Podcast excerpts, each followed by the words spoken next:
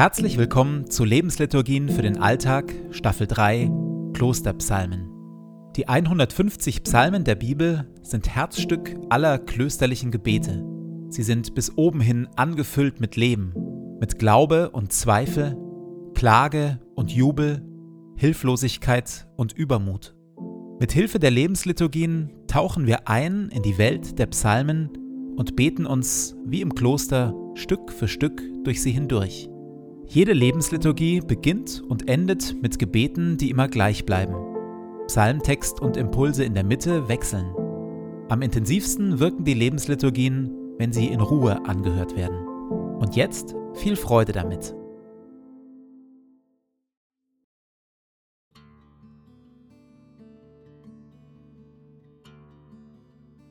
Zu Beginn meines Betens lege ich zur Seite, was mich beschäftigt, und lasse es ruhig werden in mir.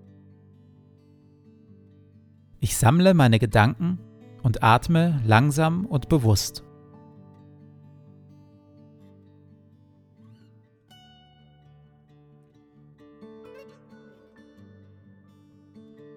Herr, du bist hier, jetzt. Du schaust mich liebevoll an.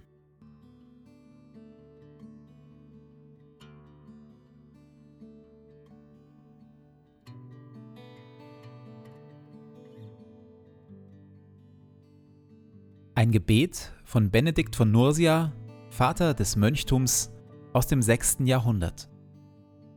Verleih mir, gütiger und heiliger Vater in deiner Huld, einen Verstand, der dich versteht, einen Sinn, der dich wahrnimmt, einen Eifer, der dich sucht, ein Herz, das dich liebt, ein Tun, das dich verherrlicht und eine Geduld, die auf dich harrt. Amen.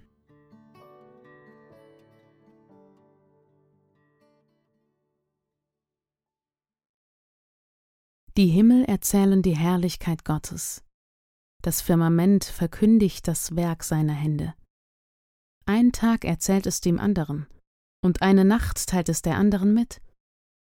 Ohne Sprache und ohne Worte, lautlos ist ihre Stimme. Und doch geht ein Klingen über die Erde, ein Raunen bis ans Ende der Welt.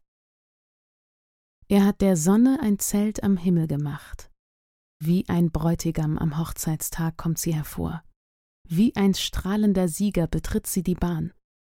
An einem Ende des Himmels geht sie auf und läuft hinüber bis zum anderen Rand. Nichts bleibt vor ihrem feurigen Auge verborgen. Das Gesetz des Herrn ist vollkommen. Es stärkt und erfrischt die Seele. Was der Herr in seinem Wort bezeugt, darauf kann man sich verlassen. Auch einem Unerfahrenen wird dadurch Weisheit geschenkt. Die Gebote des Herrn sind richtig und erfreuen das Herz.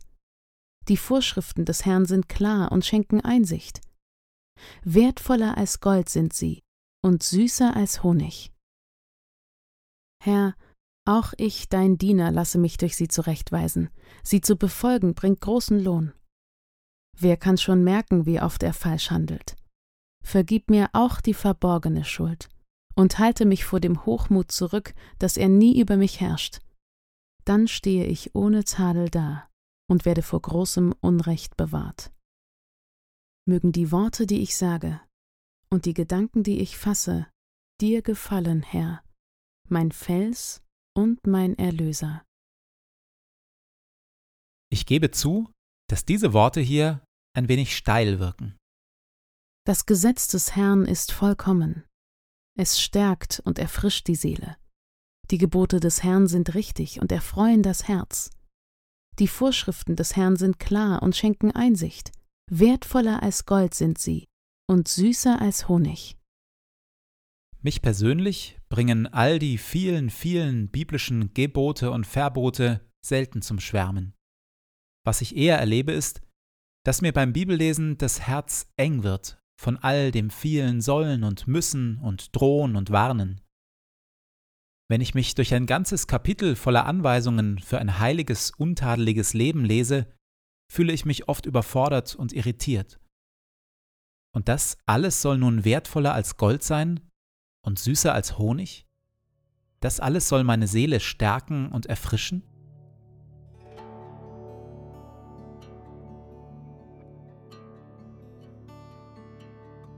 In der Stille sage ich Gott, wie es mir mit den vielen biblischen Geboten und Verboten so geht.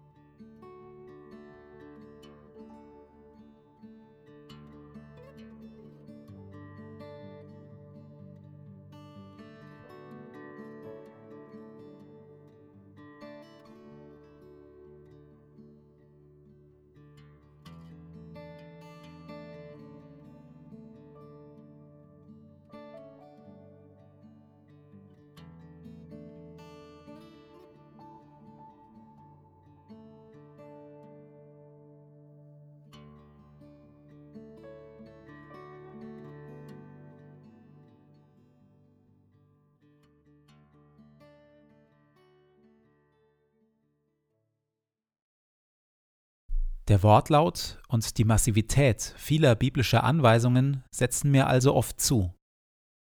Aber zugleich merke ich, die Richtung, in die all diese Gebote und Verbote weisen, ist eine gute. Je großzügiger ich gebe, desto mehr Freude verschenke ich. An je weniger Klatsch, Tratsch und Halbwahrheiten ich mich beteilige, desto aufgeräumter fühle ich mich. Je mehr Treue und Liebe ich in meine Familie, einzelne Freundschaften und Menschen am Rand der Gesellschaft investiere, desto vertrauensvoller werden meine Beziehungen. Je mehr ich vergebe, desto heller wird es, in mir und um mich herum. Das gelingende Leben, in das hinein die Gebote Gottes weisen, ist tatsächlich wertvoller als Gold und süßer als Honig. Gelingendes Leben stärkt und erfrischt die Seele.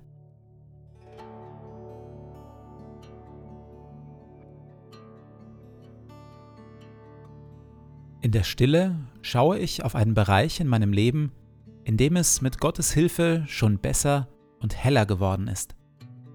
Ich danke Gott dafür und feiere, wo Leben gelingt.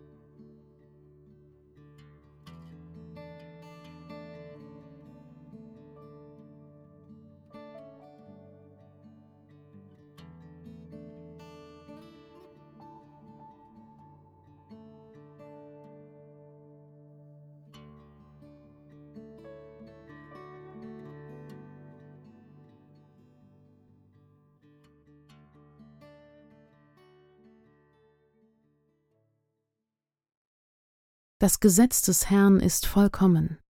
Es stärkt und erfrischt die Seele.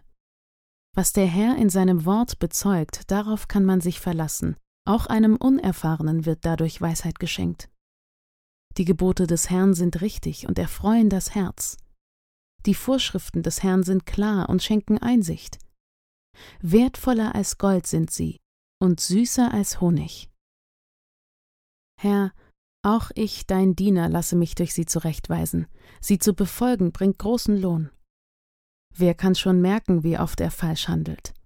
Vergib mir auch die verborgene Schuld und halte mich vor dem Hochmut zurück, dass er nie über mich herrscht.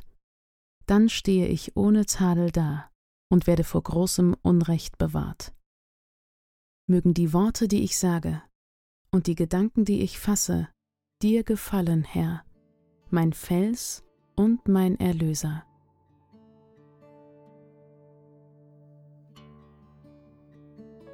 So lade ich dich, Gott, nun ein, den Tag, der vor mir liegt, zu gestalten, in mir und mit mir. Atme in mir, Heiliger Geist, dass ich heute Gutes denke. Wirke in mir, Heiliger Geist, dass ich heute Gutes fühle. Pulsiere in mir, Heiliger Geist, dass ich heute Gutes tue.